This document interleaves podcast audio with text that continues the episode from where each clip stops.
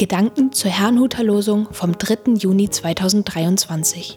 Der Losungstext aus Sacharja 9, Vers 9 lautet: Siehe, dein König kommt zu dir, ein Gerechter und ein Helfer, arm und reitet auf einem Esel. Der Lehrtext dazu steht in Matthäus 5, Vers 5. Selig sind die Sanftmütigen, denn sie werden das Erdreich besitzen. Es spricht Pastor Hans-Peter Mumsen. Sanftmut.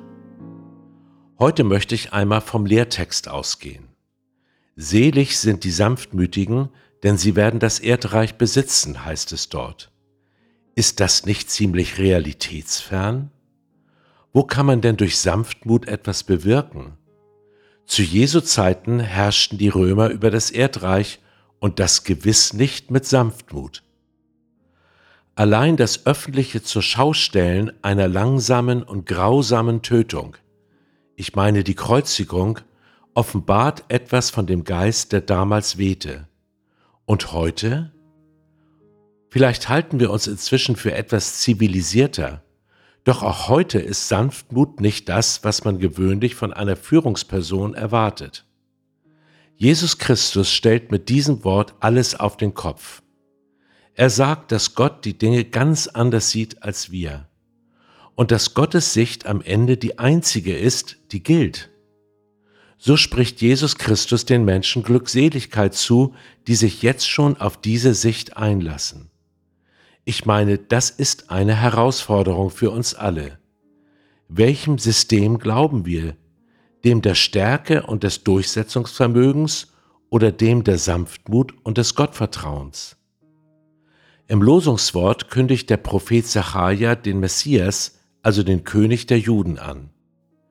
Dieser wird hier komplett anders beschrieben, als man sich normalerweise einen König vorstellen würde.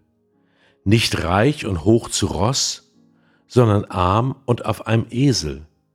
Genau das tat Jesus, als er nach Jerusalem einzog. Er war und ist demütig und sanftmütig. Das bedeutet aber nicht, dass er schwach und angepasst war. Diejenigen, die im Namen Gottes ihr eigenes Reich bauten, entlarvte Jesus öffentlich und warnte sie vor dem Gericht Gottes.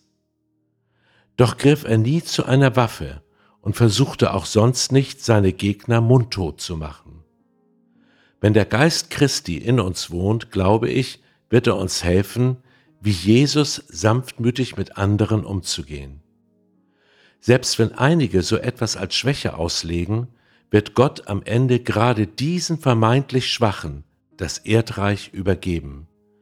Möchten wir ein Teil davon sein?